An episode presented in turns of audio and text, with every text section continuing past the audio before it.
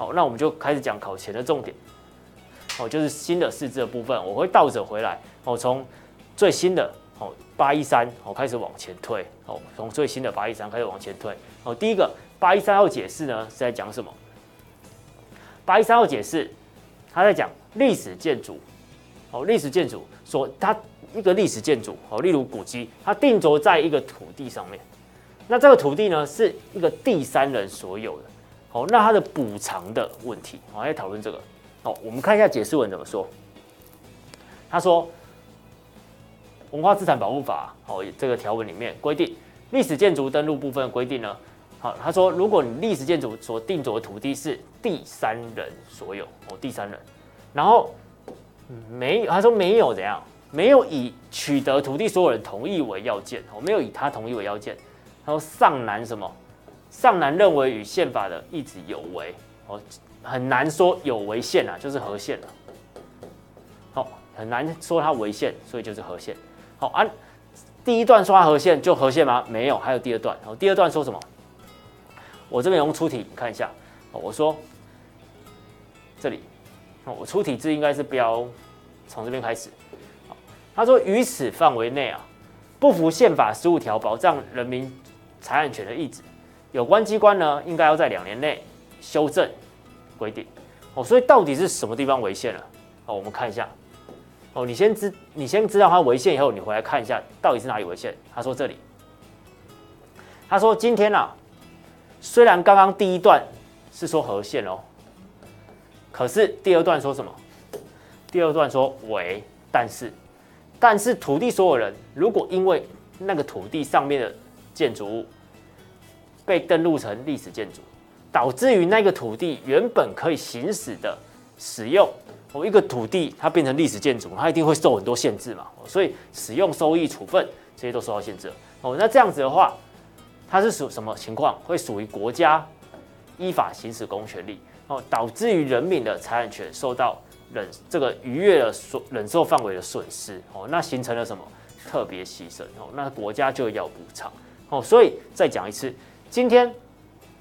上面这边合宪说什么？是说今天不用第三人同意这件事情没有违宪，可是今天如果你这个第三人的土地因为上面建筑物变成历史建筑，导致于他的土地受限制的话，那已经形成特别牺牲了，这样你就应该要补偿哦，这样你就应该要补偿哦，所以你如果没有补偿，那不好意思，大法官就说你违宪哦，所以违宪的部分是这个哦，违宪的部分这个哦，所以你看理由书又再一次，他又再讲一次。好，我用一个颜色蓝色标起来好了。哦，这边你看，他说国家虽然没有剥夺人民土地的所有权，哦，国家没有强你土地哦，哦，国家没有，国家只是在你土地上面那个建筑物把它改成历史建筑而已。他说这样啊，虽然没有剥夺你的所有权，可是限制了你的使用、收益、处分这些，哦，已经与你的忍受范围了，形成特别牺牲，所以应该要补偿，才能符合宪法财产权的意志。哦，所以它原本的规定就是没有，哦，所以大法官说他违宪，哦，所以这个。八一三八一三就是在讲这个内容，好，所以这边就留给同学参考哦。我就带同学看重点，我带同学看重点。在八一二，八一二呢是强制工作案，强制工作案的部分，我们看一下这边在讨论什么。哦，这个地方很重要哦。如果说你是例如像户政的同学哦，你可能要考姓名条例哦。那姓名条例的部分，这个不得。改名的部分，哦，不得改名的部分，哦，十五条里面，哦，十五条里面，哦，你就要注意一下相关哦，跟强制工作有关的内容，哦，啊，如果不是户政人，就当没有听到。好，那这个强制工作要说什么？它主要是在讨论说，我们刑法里面有一个手段叫做强制工作。好，我们看一下条文，他说十八岁以上的窃盗犯、赃物赃物犯，哦，有犯罪习惯的人。可以在刑的执行前，哦，可以在还没执行之前，就令他到劳动场所强制工作，哦，可以叫他强制工作。好，然后同条例第五条一项也规定，哦，可以怎样执行三年。好，那大法官说什么？大法官说，他说这样子啊，已经对人身自由有限制了，已经违反了宪法的比例原则，跟宪法保障人身自由一直不符。哦，所以失效哦，所以大法官说，简单白话一句，他说强制工作已经拘束这个人的人身自由，哦，所以怎样违宪？哦，就是这么简单的理由。哦，所以我们看一下大法官的这个内容讲的内容是什么？我们看一下理由书。哦，不是理由书了，哦，就是解释文下面。哦，解释文下面怎么说？他说今天这边呢，哦，就受处分的人身自由所为限制，已经违反了比例原则，跟宪法明显区隔原则的要求。什么意思？跟宪法的区隔原则有什么关系？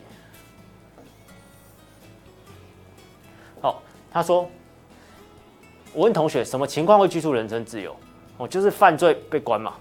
好，但是你今天强制工作，其实你也在拘束人身自由啊。啊，犯罪的人被关嘛，也是拘束人身自由啊。你有没有去区隔？哦，你有没有去区隔？哦，这是大法官特别强调的点。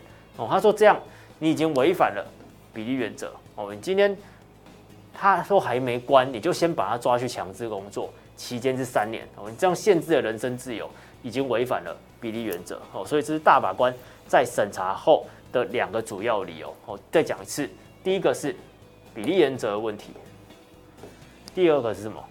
区隔原则问题。哦，也要主要是这两个是大法官认为违宪的理由。哦，所以这个部分要注意一下。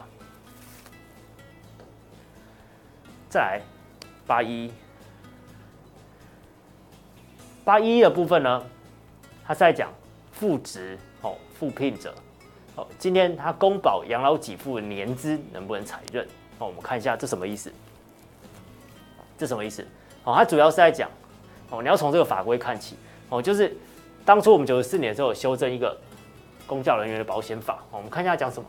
他说你今天啊。重复参加本保险所缴保险费不会还，哦啊，但是如果是不可归责于学校或被保险的事由的话，就不在此限。然后后面又说，重复参加军人保险、劳工保险、农民健康保险的，哦，也是依前项规定办理。哦，那今天怎样？今天一百零三年的时候六月去修法，哦，修法说，被保险人呢不能另行参加劳保，哦，就是公保了，哦，公保的。哦，不能再参加劳保、军保、哦，农民健康保险、国民年金这些不行，哦，这些不行，哦，那这个人发生的问题是什么？哦，他说，今天我今天参加了公保，我不能参加劳保，我不能参加国民年金、军人保险，这都不行，哦，那不行就算了，哦，他说第五项说被保险人重复参加的话会怎么样？你如果发生了事故，不予给付，哦，所以今天我不能参加哦，那我参加了。如果出事不能给付，哦，而且年资也不裁人，那这不是很奇怪吗？你一开始说我不能参加，后来又说你参加了，你可以参加，但是我出事我不给付，那到底是可以参加也不能参加？你一开始说不能参加，后面又说参加了不给付，那你都让人家参加了，年资还不采认，是不是有矛盾？哦，是有矛盾，哦，所以你今天都让别人参加了，别人也缴保险费了，你也收保险费了，结果出事了，你说不赔？那你为什么一开始要收人家保险费？哦，所以这个大法官主要就是要强调这件事情哦，似乎会有问题哦，所以他在在这边我们看一下结论。而伟啊，为关于违法解职处分是经过撤销而复职者哦，申请追溯加保啊，追溯加保，立法者就该重复加保的情形没有规范哦，因为今天他原本是解职，解职就不是公务人员了，可是他后来又复职了，又变成公务人员，那这样子的话。他说：“立法者说，这个对于重复加加保的情况，并没有去规范哦，所以重复加保的年资应该也要采计哦，也要采计哦，这是这个这个大法官主要在审，因为他今天你想想看，他重复加保，重复加保，他保险费的部分就缴了两次嘛，哦，他保险费的部分就重叠了，哦，保险费的部分重叠，那保险费的部分重叠。”那那个年资你应该应不应不应该采计？当然要啊，因为你保险费叫人家重复缴，当然年资的部分应该也要给人家采计嘛。哦，因为你今天已经没有规定到重复加保的情况哦，所以这个地方注意一下哦，注意一下。那刚刚前面讲的是什么？我刚刚是先说结论哦，前面这边刚还没有把它讲完哦，就是说我刚不是说你今天已经收保险费了啊？为什么你给人家收了啊？又说不理赔？好，那个部分大法官怎么讲？大法官说：“这边哦，他说军事皆是社会保险禁止重复加保原则，哦，符合宪法比例原则的要求，跟那个无违背，哦，所以要注意哦。今天虽然他收保险费，年资不裁认，哦，但是大法官说你这样的出发点是对的，因为你怎么可以又保公保又保劳保？哦，你今天保了公保的身份，你不能再保劳保，所以大法官是是站在立法者这里的。可是大法官。后来再审的是什么？审的是追溯加保的情况哦，就是他突然变成劳保身份哈，因为解职嘛，解职就不是公务员了哦，所以他不变成劳不变成劳保的身份，然后后来又回复好，他又复职了，又回去当公务人员，又有公保的身份哦，那这样子导致于他重复加保的情况，那这样子那个年资可不可以重复采计？我大法官是认为这个部分才是他认为违法的地方和违宪的地方。哦，那前面前面这个公保的就不能保劳保，这个部分大法官说是没有问题的。哦，所以这个地方要注意一下。我，这地方要注意一下。好，这个理由书的部分呢，就给同学回去参照哦。因为解释文其实他已经讲很详细了。哦，解释文讲很详细哦。因为理由书他只把这个里面内容去把它扩张而已，所以我就不再赘述。哦，请同学这个事字还是注意一下哦，就是主要还是讲保险的问题。哦，所以我还是替同学讲一下结论。然后，第一个是重复，呃，分别加保。哦，分别的部分是 OK 的。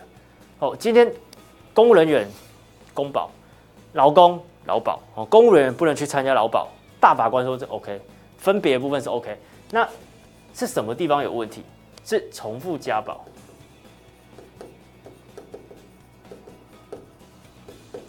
哦，重复加保部分。哦，你年资要给人家采计，哦，年资要给人家采计，哦，不可以像我刚刚讲的，不可以说保险费收了啊，没有没有采年资没有采计，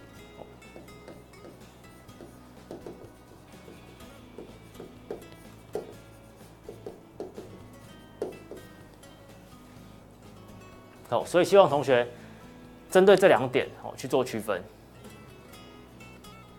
哦，所以你看这边他也说违嘛。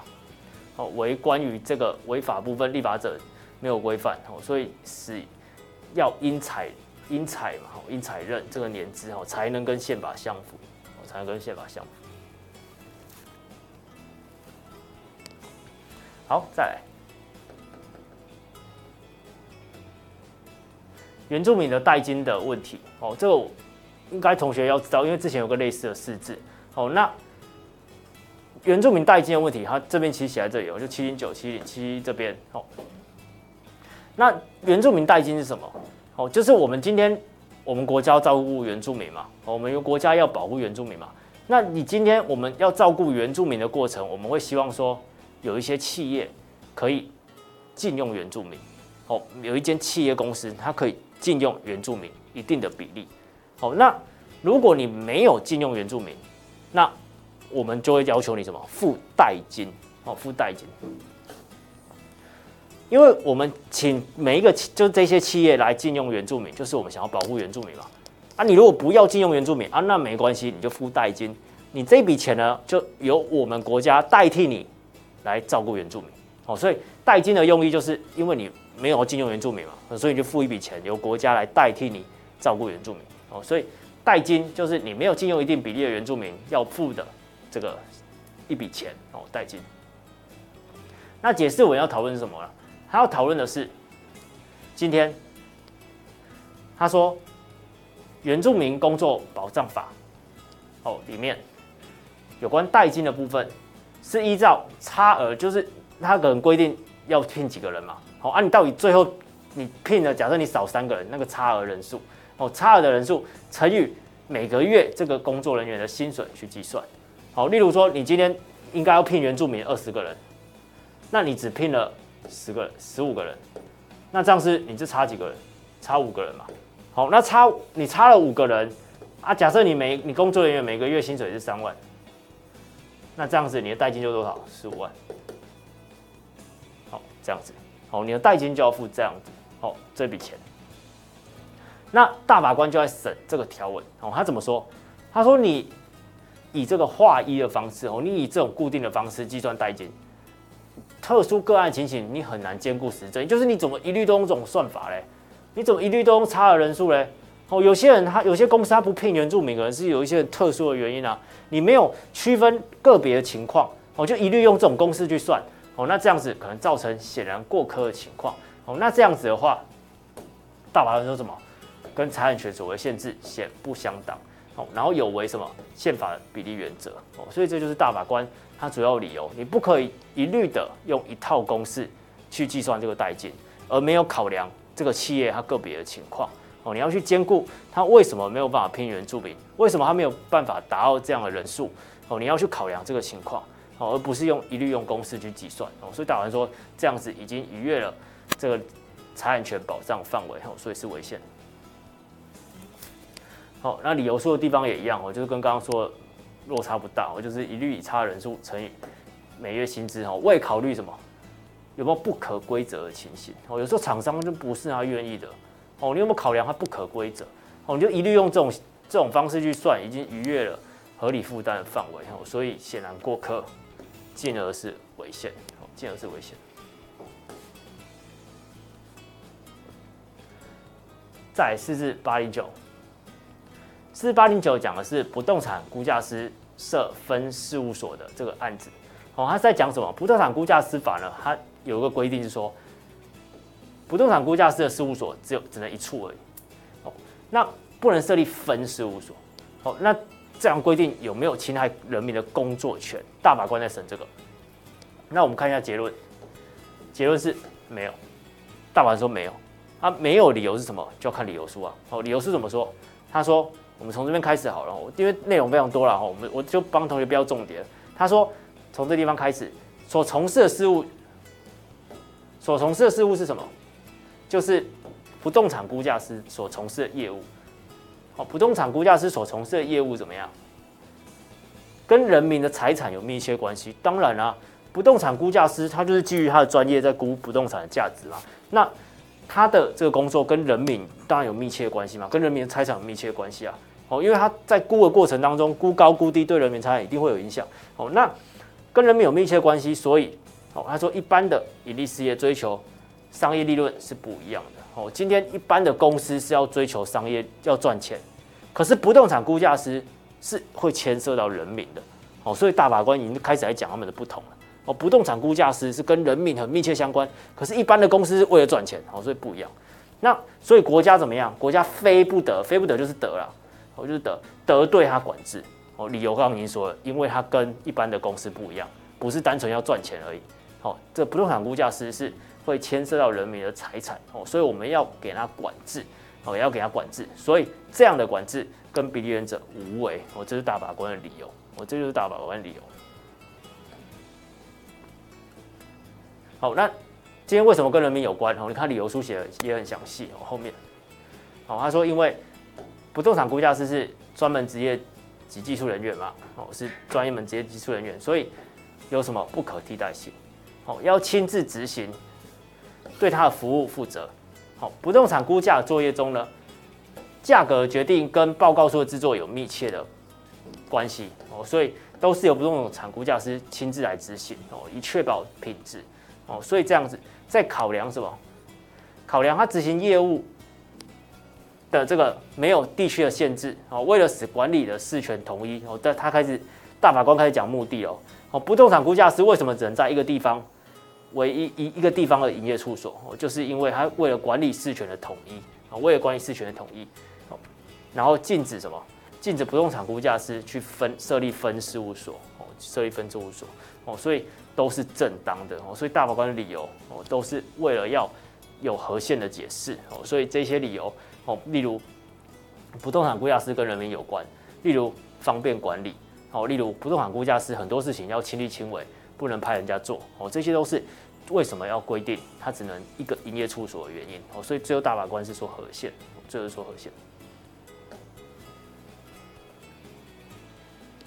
好，然后还有一个理由哦，这边也有写到哦，就是不动产估价师设立分事务所也有可能会导致什么？他说会增加其为执行估价业务的便的的便宜啊，哦，就是方便哦，而将什么业务违法交由他人。我今天如果让你设分事务所，哦，有可能会导致于怎么样？你把这个业务交别交给别人做，哦，你没有你没有自己亲力亲为，你叫别人去做，哦，那这样就可能会怎样？哦，就是有违法的情况嘛。哦，所以我们今天就是为了要减少这个诱因，哦，所以避免你这个设分事务所啊，把东西交给别人做，哦，所以我们才有这样规定。哦，所以这也是一个理由，哦，这也是一个理由。哦，所以你从这个四字，你就会看到说，大法官做一个合宪的解释，哦，他理由不会只有一个。哦，香港不动产估价师就就是这个典型的例子了。哦，他大法官要说他合宪，还讲了非常多的理由。哦，不会说不会说因为他是合宪，所以理由就很薄弱。哦，不会，你看他讲的非常充分。好，再来的话是社会秩序维护法的。这个罚锾的问题，然后罚锾并处，刑罚并处罚还的问题。我们看一下《社会秩序维护法》三十八条怎么说。他说：“你违反本法就是社会秩序维护法的行为，如果涉嫌刑法，那要怎样？移送检察官，哦，依刑法去办理。但是如果你的行为呢要处罚还的话，还是要处罚。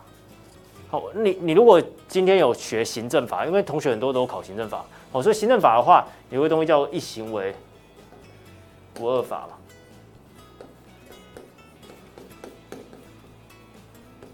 哦，那个是在行政法里，行政法法里面是一行为不二法嘛。哦，可是社会秩序维护法可不可以这样？你看他说违反本法要刑罚，刑罚完有罚款还要处罚。哦，那这样子有没有违反？大法官怎么说？大法官说违反了，违反一一罪不二法原则。哦，因为你处罚两次嘛，你先刑罚交给检察官刑罚，后面说罚罚款的部分也要罚，那这样就是罚了两次哦，构成重复的处罚哦，所以这个部分才会说它是违宪的。我们看一下理由书，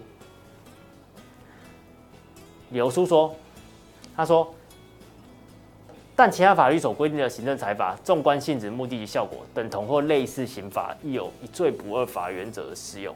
好，然后这边。他说：“重上哦，如果你这边都不想看，重上，可知涉违法第三篇所规定的违法行为跟法益侵害，与同一行为事实的犯罪行为及法益侵害间，只是量的差异。哦，这重点，量的差异。好，你今天处他罚款，处他这个刑罚，是量的差异。哦，非本质之根本不同。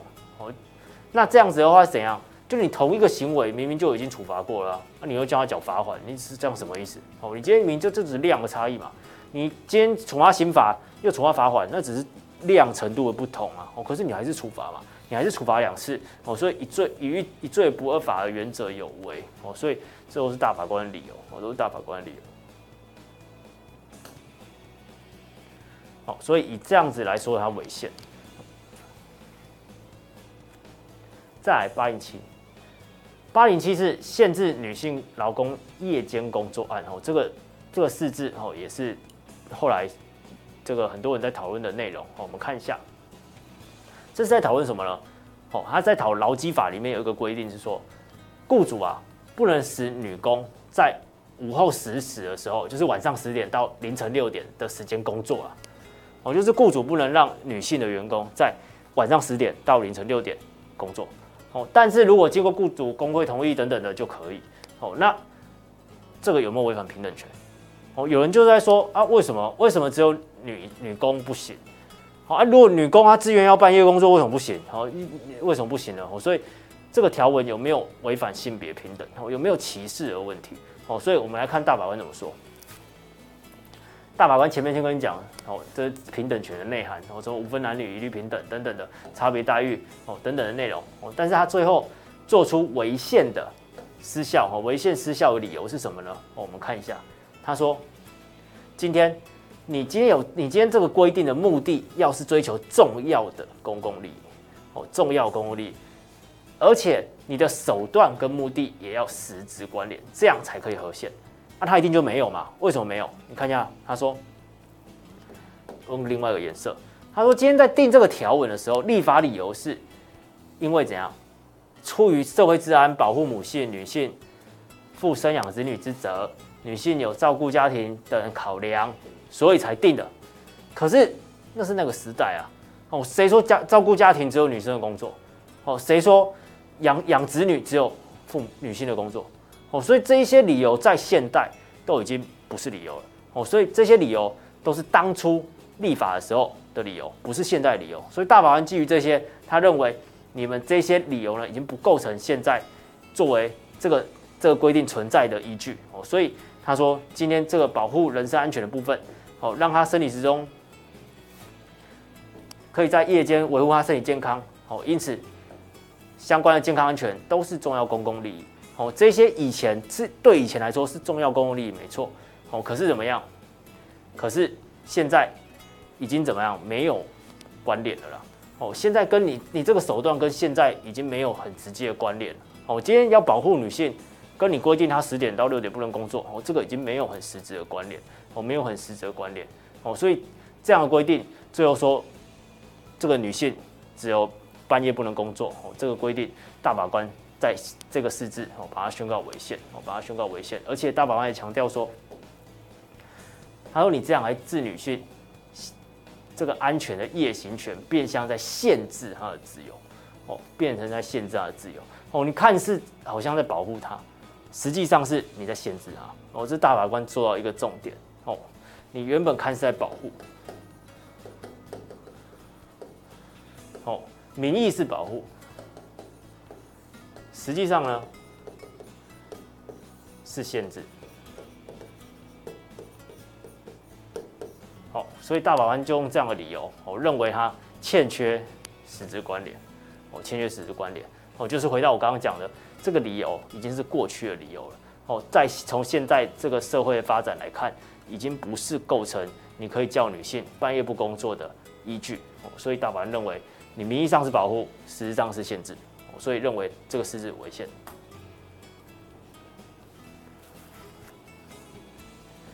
再来。八零六，哦，八零六是街头艺人活动许可证案。哦，我们看一下这边在讲什么。哦，他在讲台北市政府呢，中华民国九十四年四月二十七发布了一个台北市街头艺人从事艺文活动许可办法。好，这个办法里面第四条规定，他说街头艺人呢，在公共空间从事艺术活动、艺文活动前呢，要向主管机关申请一个活动许可证。哦，这个艺文工作者，你街头艺人，哦，街头艺。你要工作的时候，你要先申请这个活动许可证，哦，然后第五条又规定，主管机关为了处理这个申请，必要的时候可以通知街头艺人来怎么现场也解说、操作、示范表演。哦，就是你今天要申请街头艺人的表演，你要申请嘛？好，申请的过程中，主管机关可以叫你来，叫你来先表演一次，然后，表演来表演一次给主管机关看，哦，让他再决定要不要发给你，哦，这个是原本的规定。然后后面又说，取得如果你真的顺利取得活动证了，你可以就可以在公共空间从事艺文活动了。哦，如果你真的拿到这张证了，你就可以在公共空间从事艺文活动。哦，他说这个审查许可制度对于人民职业自由与艺术表现自由限制了嘛？因为今天我要表演就就表演啊，为什么我还要经过你的许可？哦，然后你要叫你要许可，你还要叫我现在表演一次给你看。哦，这个就是有人就是不满这样的制度，他觉得今天你这个许可制度已经侵害了艺术自由，侵害了职业自由。哦，所以大法官就在审这个东西。哦，所以大法官怎么讲？他说你今天这个规定啊，根本就没有经过你自己的立法机关通过啊。哦，你台北市政府你定这个根本就没有经过你议会通过，也没有自治条例授权，你根本就已经违反了法律保留原则。哦，违反了法律保留原则。这是大法官说的。然后他后面还有讲什么？他说：“上开三个规定，就街头艺人的记忆去审查部分，也涉及了人民选择这个职业的主观条件。我之前有讲过，主观条件是什么？是努力可以达到的嘛？客观条件是努力也达不到的。好啊，这个就是嘛，因为你今天表演，你可以表演得多精湛哦，那个就是你可以努力的嘛。哦，所以今天你用这个审查他表演好还不好来审查，就是对主观条件限制啊。他说这个你也不符比例原则啊。”不符比例原则哦，因为艺术这种东西，你怎么可以这么主观哦？由这个台北市政府自己这么主观的认为，它到底可以还不行哦？你这个已经违反比例原则了，违反比例原则哦，跟选择自由也有违，我，跟公职业的选择自由有违。好，然后大法官还剩再强调，他已经讲三，他已经骂三件事情了。这第三件哦，刚刚第一个骂的是说你要许可那个已经没有法没有法律没有违反法，就是已经违反法律保留原则。第二个骂是骂说你今天侵害他主观选择职业自由的限制哦，你已经侵害这个。第三个要骂的是什么？是说你管制的这个目的也很难认为你有什么重要公共利益哦。你今天做街头艺人要表演要来跟你申请啊，你你这样的管制到底有有什么重要公益也没有哦。所以大法官骂了这三件事情，最后说他违宪。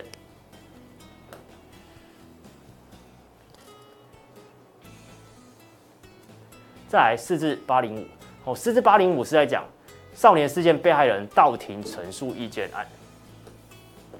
哦，就是有些少少年的案件，然后那被害人呢，他如果来到庭来讲话，到庭来表示意见，哦，会不会让他的身心又再一次的受伤？哦，所以我们看一下他怎么讲。大法官说，他先把这个规定讲一次，然后少年事件处理法说，审理其实呢，要讯问少年的时候，要给少年的法定代理人或现在。保护少年的人、辅佐人陈述意见的机会，我陈述意见的机会。好，然后他说，其及其他相相关的条文，整体观察都没有什么，都没有去明文规范被害人可以到庭陈述意见。哦，因为过往就像我刚开有说的，过往是被害人他到现场，我们担心他生理身心理会再一次受伤嘛。哦，可是。你基于这样的理由就不让他到庭，好像也也说不过去吧？有些人是，他被害人，他他不觉得他受伤啊，他不觉得他来现场讲话他受伤，他就是很想要来讲话。他当天发生了什么委屈，发生什么事情，他想要来说啊，你怎么可以不让他来嘞？哦，你怎么可以认为说他就一定会心理受伤？哦，所以过往基于保护被害人，我们没有说要让他来来到现场，可是这样你好像变相的限制他了，哦，限制他不能参与程序，哦，所以。大法官说：“你今天不让被害，你今天只让加害者来，你不让被害者来，这样好像不符合宪法什么正当程序的要求哦，所以违宪哦，这是大法官的理由。好，我们看理由书，他也是这样讲。他说，立法者呢，就犯罪被害者含少年事件被害人哦所定的程序规范，你没有正当理由，而没有给他陈述意见的机会，就不符合正当法律程序的要求哦，所以违反了。”保护被害人参与程序权的意志，哦，所以今天怎么样？你就是要让他来啊，我就是要让他有享有一定陈述意见的权利，我们就是要让他可以到庭讲话，我让他到庭讲话。在四至八零四，四至八零四的部分是非法重制光碟案，哦，这在讲什么？要从先从著作权法讲起。著作权法呢，九十一条二项是说。意图销售、出租、擅自重制方法侵害别人的著作的话，就要处六个月到五年的有期徒刑，并科二十万到两百万的罚金。哦，这是著作权法写的。哦，然后第三样也说，你重制光碟的方法如果有犯前项的罪，那就处六六个月到五年，哦，并科五十万元到五百万的罚金。哦，然后九十一之一怎么说呢？九十一是说，犯前项的罪，重制物如果是光碟的话。就处六个月到三年，好，并科二十万到两百万。然后他就在讲，这三个条文都有讲到重置，重置，好啊，到底什么是重置？哦，到底什么重置？有没有明确啊？哦，有没有明确？所以大法官审的第一个是有没有明确？好，第二个是你六个月以上，哦，六都一律处六个月以上，这样有没有侵害人身自由？哦，有没有侵害人身自由？大法官的最后的理由都是没有违宪，哦，违没有违反明确性原则，也没有侵害人身自由。再来是大法官审什么？审的是并科罚金。刚刚前面有讲说处有期徒刑并科罚金嘛？好，他说并科罚金呢是什么？与同法九十一条之一三项规定有关，六个月以上的徒刑为最低度法定自由刑及并科罚金额度分。与平等权的意志没有违背。好，他如果你看不懂，你再看一次，就是九十一三项，九十一三项在这里。我，刚刚我用绿色再画一次，三三项，三项怎么说？他说三项可以并科罚金嘛？并科多少？五十万。好，那九十一之一三项在哪里？这里，它是并科多少？二十万到两百万，不一样，对不对？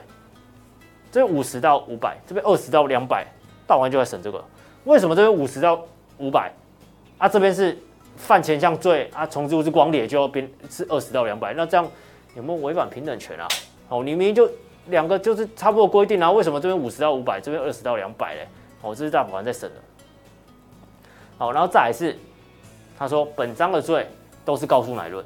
好，但是如果犯九十一三项跟九十一之一三项就不能就不在此限，就不变非告诉乃论，那这个是不是有违反平等权？为什么其他罪告诉乃论，我这两个罪非告诉乃论？为什么？哦，有没有其他的平等权？哦，所以这些都是大法官在审的，最后的结果都是什么？都是和宪了，最后都是和宪。我们来看一下理由。好，不是不是看理由了，我们就是看这个整理一下这个结论。哦，结论就是这四个。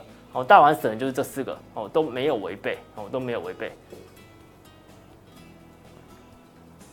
好，如果你要原因的话，我可以写给同学啊。哦，就是重置的部分。哦，重置的部分，我们著作权法本来就有针对重置去说明了。哦，重置的部分它并不是一个完全不确定的法律概念嘛。哦，还在著作权法里面有针对重置去说明。好，然后再来是平等权的部分，今天。我们罚金罚多少是立法者的形成自由啊！哦，你没有，你没有，没有，因为说你那个罚多少钱，那个罚多罚多少钱，像我们刑法里面有很多罪罚金不一样嘛。哦，你不能说这个罚那个多多少钱，这个罚多少钱，你就说它不平等。哦，那是立法者基于这个个案的情况所做的这个形成自由。哦，所以针对这个案件做形成自由，著作权法也是啊。哦，所以。大法官是没有认为他侵害平等权哦，那告诉乃论也是，也是基于我们体制的关系哦。你也可以用刑法去想，我们刑法有些罪也是告诉乃论嘛，有些罪是非告诉乃论嘛，那这个有不平等吗？哦，有有人说话不平等吗？也没有啊，那你怎么会去说著作权法不平等呢？哦，所以这些理由都是大法官最后说他合宪的原因。